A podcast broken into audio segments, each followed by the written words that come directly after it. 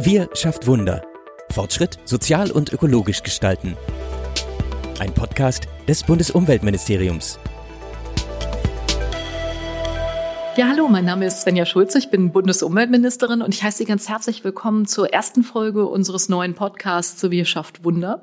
Schön, dass Sie reinhören.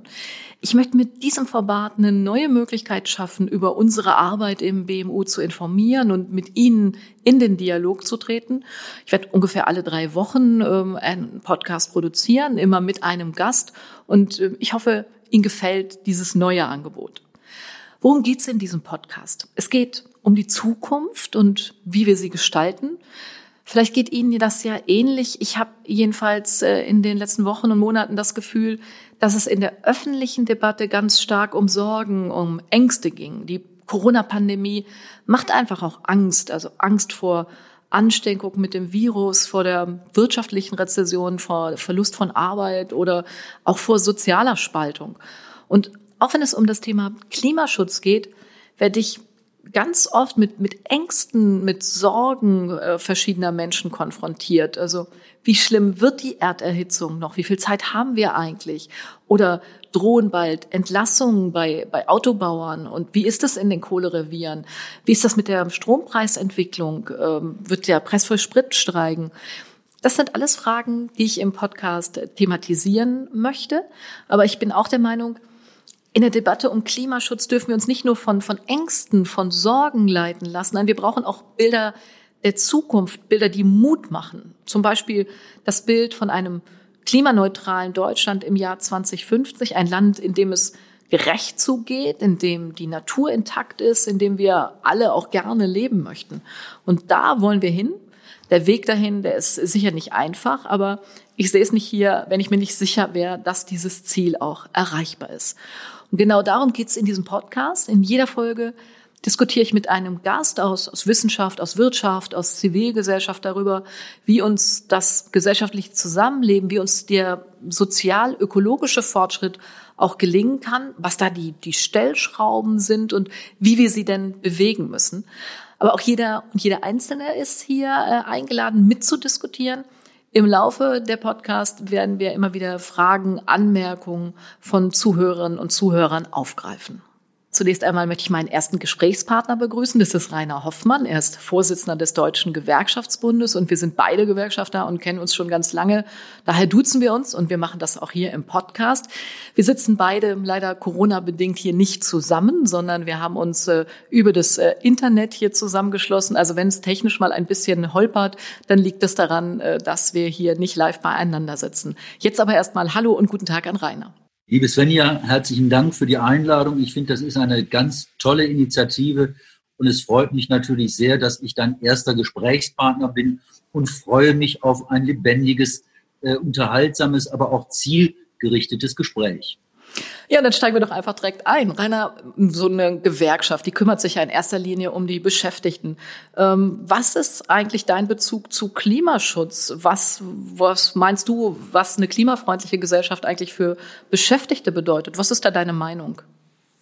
Klimaschutz äh, betrifft uns alle und auch Arbeitnehmerinnen und Arbeitnehmer haben ein existenzielles Interesse an einer gesunden Umwelt und sie haben auch ein Interesse natürlich an sicheren Arbeitsplätzen, an guter Arbeit.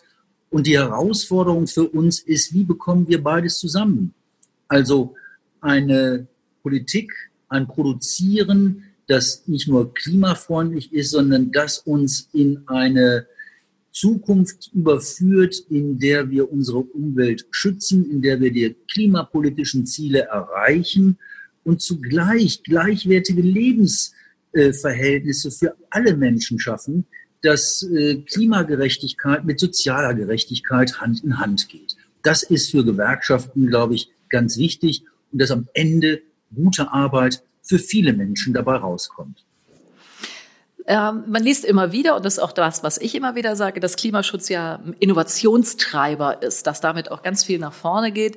Ich habe regelmäßig so einen Bericht, einen Green Tech Report, wo beschrieben wird, wie eigentlich die Wirtschaft sich in diesem Sektor ähm, entwickelt. Und Ich habe immer den Eindruck, wir können da wirklich Vorreiter werden. Wir haben die, die besten Ingenieurinnen und Ingenieure, wir haben wirklich fantastische Unternehmen in dem Bereich, so dass das auch ein Feld ist, in dem neue Arbeitsplätze entstehen. Also Klimaschutz macht ähm, auch, ist auch Treiber für Arbeitsplätze. Wie ist das aus Sicht der Gewerkschaften? Diese Einschätzung teile ich zu 100 Prozent. Klimaschutz kann ein Innovationstreiber sein und auch neue Beschäftigungsperspektiven eröffnen.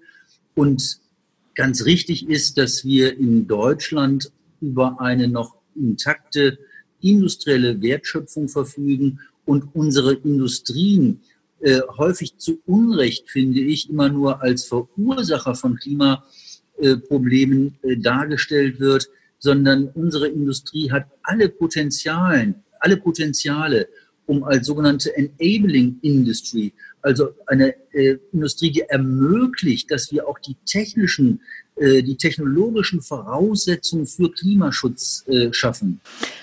Wie siehst du denn da das für die Gewerkschaften? Ich war in der Diskussion mit Roman Zitzelsberger und Olaf Band und hatte da den äh, wirklich bemerkenswerten Moment, dass äh, der Olaf Band vom BUND sagte, er würde sich wünschen, dass gerade in dem Bereich der erneuerbaren Energien mehr Leute Gewerkschaftsmitglied würden, weil nur dann würden die Jobs auch zukunftsweisend sein, die da sind. Ähm, das müsste doch dein Herz äh, höher schlagen lassen, wenn du sowas von den äh, Umweltverbänden hörst, oder? Da sage ich immer ein bisschen überspitzt, es hilft uns nicht, wenn wir die eine oder andere Ausstiegsdiskussion forcieren. Wir müssen raus aus der fossilen Energieerzeugung. Das ist ja völlig richtig, aber ich möchte auch mehr Einstiegsdiskussionen führen. Wie kommen wir dahin, dass wir unsere Industrie so umbauen, dass sie zukunftsfest ist und zugleich den ökologischen Herausforderungen sich widmet und einen signifikanten Beitrag leistet, äh, den Klimawandel wirklich zu bewältigen. Und da ist die deutsche Industrie schon ein starker Partner, wenn ich mir anschaue, auch in diesen schwierigen Zeiten, die uns Corona-bedingt vor neuen oder anderen Herausforderungen stellt, wie viele Unternehmen an der Zielsetzung festhalten, beispielsweise bis 2030 schon CO2-frei zu produzieren. Das geht doch nur mit den Beschäftigten, mit Innovationen, mit gut qualifizierten Menschen. Und die Hinweise, die du gegeben hast, beispielsweise im Bereich der regenerativen äh, äh Energien, beispielsweise im Bereich der Solarenergie oder der Windenergie, haben wir in den letzten Jahren die Erfahrung machen müssen, da sind signifikant durchaus neue Arbeitsplätze entstanden. Die waren ökologisch sicherlich außerordentlich fortschrittlich, aber sozial waren sie zum Teil ein Desaster, weil diese Unternehmen sich einen Teufel scheren um Betriebsräte, zum Teil auch Betriebsräte regelrecht verhindert haben und natürlich kein Interesse daran haben, ordentliche Tariflöhne zu zahlen, sich in einem Arbeitgeberverband zu organisieren, um mit uns gemeinsam nicht nur für eine umweltverträgliche Produktion, eine umweltverträgliche Energieerzeugung zu kämpfen und zu arbeiten, sondern auch um soziale Gerechtigkeit, gute Arbeit mit guten Löhnen und vernünftigen Arbeitsbedingungen sicherzustellen. Da haben wir schon massive Widersprüche und ich finde es dann auch immer zu einfach, wenn man denen ein schönes grünes ökofreundliches Siegel verpasst, aber nicht dahinter schaut, was damit an sozialen Verwerfungen zum Teil verbunden ist, wenn Menschen für ihre gute Arbeit nicht ordentliche Löhne bekommen. Nun hast du das ja beschrieben. Ich, ich kenne das auch vom, vom Internationalen Gewerkschaftsbund. Die Sharon Byrne hat gesagt, uh, there are no good jobs on a dead planet. Also es gibt keine guten Jobs, wenn der Planet äh, tot ist. Also da haben wir äh, einfach alle als Menschen ein gemeinsames Interesse. Das Ziel ist klar, zukunftsfähige Jobs mit einer guten gewerkschaftlichen Organisation, die sich auch um die Beschäftigten kümmert. Ich finde, wir sollen jetzt noch mal ein bisschen über den Weg reden. Wie kriegen wir das eigentlich hin?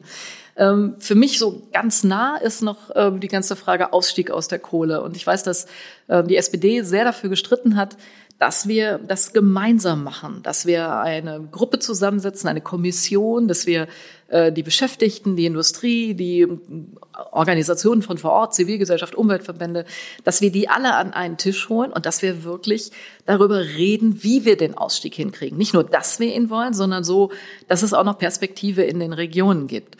Da waren nicht alle für. Wir haben das trotzdem am Ende geschafft. Das waren auch keine, keine einfachen Diskussionen weil natürlich da auch ganz viele Ängste da waren und gar nicht sichtbar wurde, was kommt denn da Neues hin. So, und jetzt finde ich, sind wir in der Diskussion ein bisschen weiter, dadurch, dass die Bundesregierung natürlich auch Geld in die Hand genommen haben, dass wir ein Paket von 40 Milliarden Euro gepackt haben für die Region, für die Arbeitsplätze dort, damit eben aus Kohleregionen jetzt andere Energieregionen äh, werden. Aber diese Auseinandersetzung und dieses wirklich um den Weg streiten, ich fand das ganz wichtig und fand, dass sich daran auch so, so Demokratie zeigt das ist jetzt ja nicht die einz der einzige Bereich, wo wir solche Brüche haben, solche Veränderungen. Wie siehst du das in den, den anderen Branchen? Für Kohle haben wir den Ausstieg jetzt ja miteinander verhandelt. Wo, wo muss man eigentlich noch aufpassen? Wo, wo geht es im Weiteren noch hin aus deiner Sicht? Jetzt kommt es darauf an, dass das, was äh, in der Strukturwandelkommission oder im Volksmund der Kohlekommission verabredet wurde, auch von der Politik umgesetzt wird. Und das ist ja nicht nur dass die Strukturwandelkommission über mehrere Monate hart gearbeitet hat, zum Teil durchaus auch gestritten hat. Der schwierigere Weg liegt ja noch vor uns, wenn es jetzt um die Umsetzung geht. Wenn wir den Strukturwandel in den Braunkohlerevieren organisieren wollen. Das setzt voraus, dass wir äh, sozialpartnerschaftliche Beteiligung sicherstellen, äh, dass wir auch die Akteure vor Ort mitbeteiligen, dass wir die entsprechenden Ressourcen haben und dass wir diesen schwierigen Transformationsweg, wo wir ja gute Arbeitsplätze beispielsweise in den Braunkohletagebauten, aber auch äh, in den Energieversorgerbetrieben, in den Kraftwerken hatten und diese jetzt in neue Beschäftigungsverhältnisse zu überführen. Äh, und das ist Voraussetzung, voraussetzungsvoll. Eine der Voraussetzungen ist, dass wir die infrastrukturellen Voraussetzungen schaffen müssen. Es reicht ja nicht, dass wir sagen, wir hören auf mit der Braunkohleförderung, wir steuern um auf regenerative Energien, wenn ich feststelle zur gleichen Zeit, äh, in diesem und im letzten Jahr ist der Ausbau beispielsweise der Windenergie mehr oder weniger zum Erliegen gekommen dann werden wir es nicht schaffen. Also wir müssen Voraussetzungen dafür schaffen, dass die erneuerbaren Energien weiter wachsen. Da sind wir auf einem guten Weg, aber die Hemmnisse, die es dort gibt, müssen überwunden werden, müssen abgebaut werden. Das setzt voraus, dass wir Investitionen in nicht nur erneuerbaren Energien tätigen, sondern auch der Frage uns äh, zuwenden, noch stärker als in der Vergangenheit, wie gelingt uns der Ausbau der Netze. Da muss auch die Kirchtumspolitik mancher Kommunen oder mancher Länder überwunden werden. Es kann ja nicht sein, dass wir sagen, wir wollen keinen Kohlestrom mehr, aber Windräder bei uns wollen wir auch nicht haben. Das ist ein Widerspruch, da muss man sich schon mal entscheiden. Äh, und das meine ich mit Einstiegsdiskussionen. Ja, also äh, der Ausstieg, den zu diskutieren und zu beschließen, ist ja wunderbar. Aber den Einstieg in ein regeneratives Zeitalter ist wesentlich anspruchsvoller und da sind alle äh, Kräfte gefragt. Also die Arbeit beginnt ja eigentlich jetzt erst äh, nach der Kohlekommission und nachdem die ganzen äh, Gesetze ähm, im Bundestag jetzt auf den letzten Metern sind und wahrscheinlich ja auch entschieden werden. Und das finde ich nochmal ganz zentral, weil wir reden im Moment viel über Transformation. Aber was, finde ich, gar nicht so stark beleuchtet wird, das hast du jetzt aber gerade gemacht, ist, dass das ja ein wirklich lang andauernder Prozess ist. Wir sehen das bei der Kohle, über wie viele Jahre wir aus Kohle als aussteigen und in was Neues einsteigen. Wir sehen das ja aber auch in vielen anderen Branchen. Wir sehen, wie schwierig das für die Automobilindustrie ist. Äh, wir sehen, um mal ein ganz anderes Thema zu nehmen, Landwirtschaft. Das äh, gibt ja auch totale Veränderungen da gerade. Also die ganze Art und Weise, wie, wie Fleisch produziert wird, steht jetzt mal in der Diskussion, weil das von der Umweltseite so nicht geht, aber weil es auch von den Arbeitsbedingungen her unmöglich ist. Und diese, diese Veränderungsprozesse, das finde ich so zentral, dass wir Bild haben, wo wir hinwollen. Also wie soll es eigentlich anders sein? Und dann den Weg dahin wirklich miteinander diskutieren, weil man sieht ja auch, es geht ja auch anders. Also man kann ja einfach auch nicht miteinander reden und ähm, äh, einfach nur ähm, protestieren. Ähm, damit finde ich, kommt man aber nicht weiter. Ich, also da würde ich dich absolut unterstützen zu sagen, wir müssen diese, diese Auseinandersetzung, diesen, diesen, diesen sozusagen, dieses Aushandeln in der Demokratie auch haben. Und das muss dann so eine, so eine Sicherheit geben. Bei Kohle hast du eben angesprochen, aber ich will das nochmal ganz ausdrücklich machen. Da ist das ja nicht nur Geld für die Region, es ist ja Geld für die Beschäftigten. Also wir schaffen eine Sicherheit, dass die Arbeitnehmerinnen und Arbeitnehmer sogenanntes Anpassungsgeld bekommen. Das finde ich ganz zentral. Wir haben ein Qualifizierungschancengesetz. Also wir sorgen dafür, dass die Qualifikationen für die Jobs der Zukunft, dass die jetzt auch entstehen, dass Beschäftigte sich verändern können jetzt auf der Strecke und auch, dass es sowas wie ein, wie ein Arbeit von morgen Gesetz gibt, das eben hilft, diese, diese Veränderungen zu gehen. Das sehen wir jetzt alle bei Kohle ganz stark.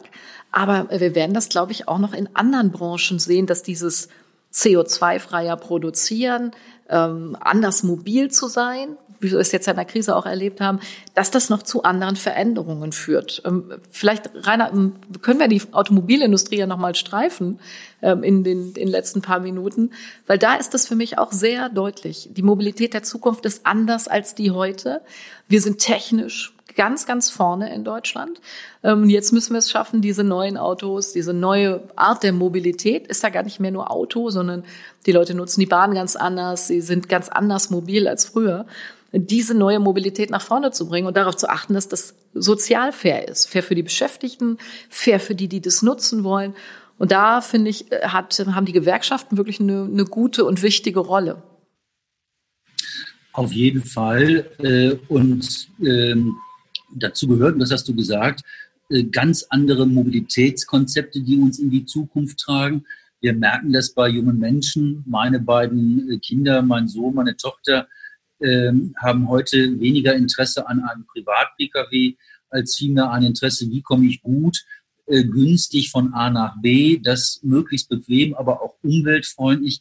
Dabei wird das Auto, dabei wird der Individualverkehr auch zukünftig eine Rolle spielen. Wir sind auf einem guten Weg, dass wir hin äh, zu emissionsfreien äh, Kraftfahrzeugen kommen, dass ist ein anspruchsvoller Weg. Da muss man auch sagen, die Debatte in den letzten äh, Tagen und Wochen, da hat die Automobilindustrie auch relativ viel verpennt und verschlafen. Das muss man deutlich sagen. Aber man kann jetzt auch nicht sozusagen ähm, das Kind mit dem Bade ausschütten, dass man jetzt äh, der Automobilindustrie nicht mehr unter die Arme greift, weil dahinter stehen äh, mehr als 800.000 direkte Beschäftigte. Wenn ich das ganze Umfeld mir anschaue, dann sind das bis zu zwei Millionen Beschäftigten, weil man die ganze Wertschöpfungskette sich anschaut, äh, in der Zuliefererindustrie, im Kfz-Handwerk. Die müssen mitgenommen werden. Äh, und deshalb braucht es hier auch strategische Unterstützungen bei dieser Transformation für die Beschäftigten, aber auch für die Überlebensfähigkeit unserer Industrie. Das ist auch kein Widerspruch dass, äh, wenn das vernünftig äh, gemanagt wird und die Beteiligten mit äh, in die Pflicht genommen werden, kann es gelingen. Und ein Stichwort, was du genannt hast, ist ganz wichtig.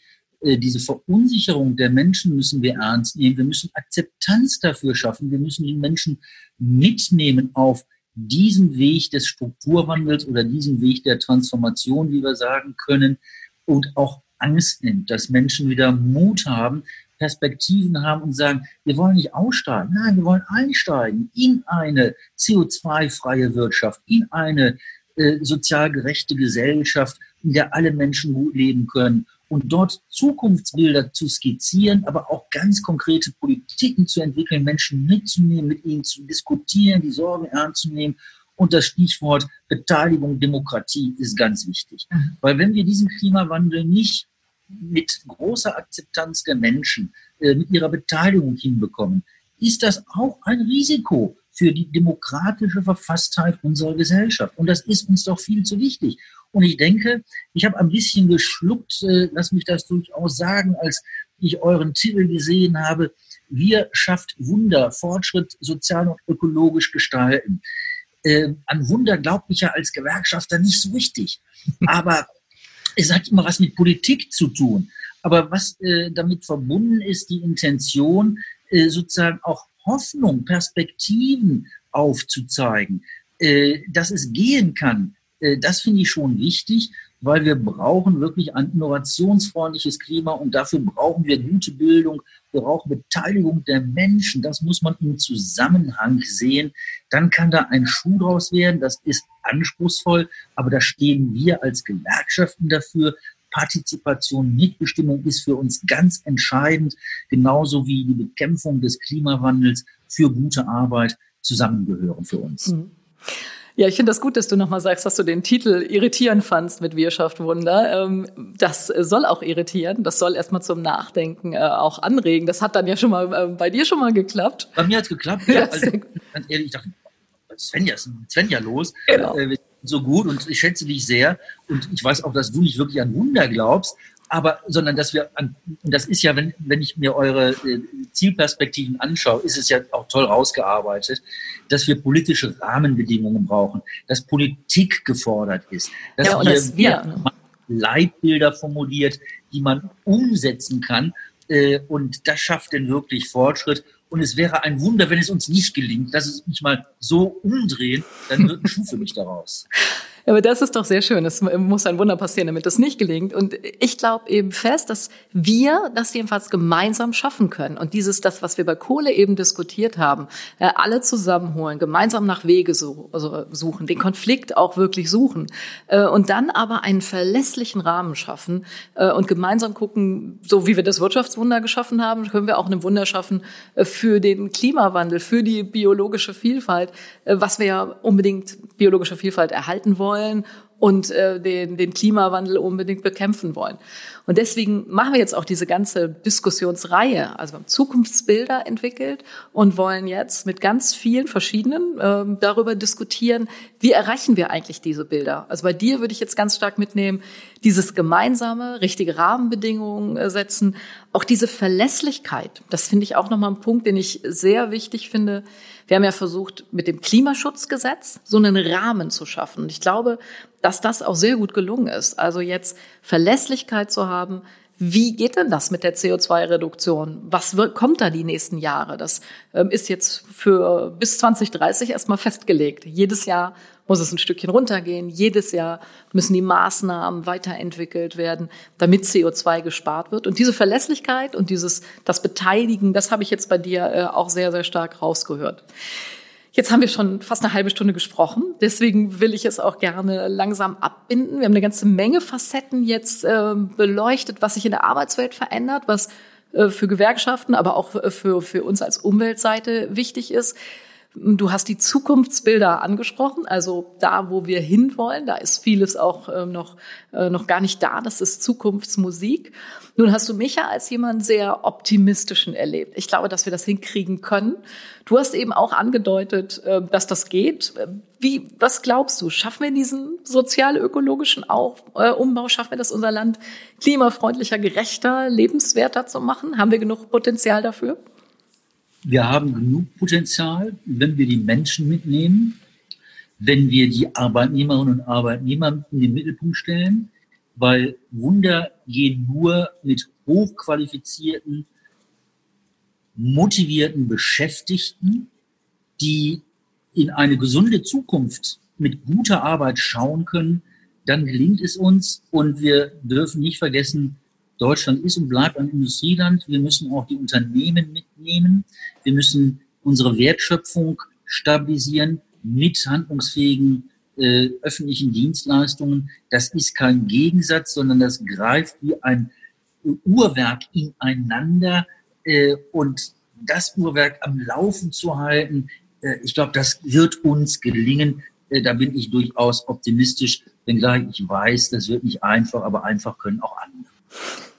Einfach können auch andere. Okay. Nochmal ganz, ganz herzlichen Dank, lieber Rainer Hoffmann, für das erste Gespräch. Ganz herzlichen Dank äh, an den Deutschen Gewerkschaftsbund und an den Vorsitzenden Rainer Hoffmann.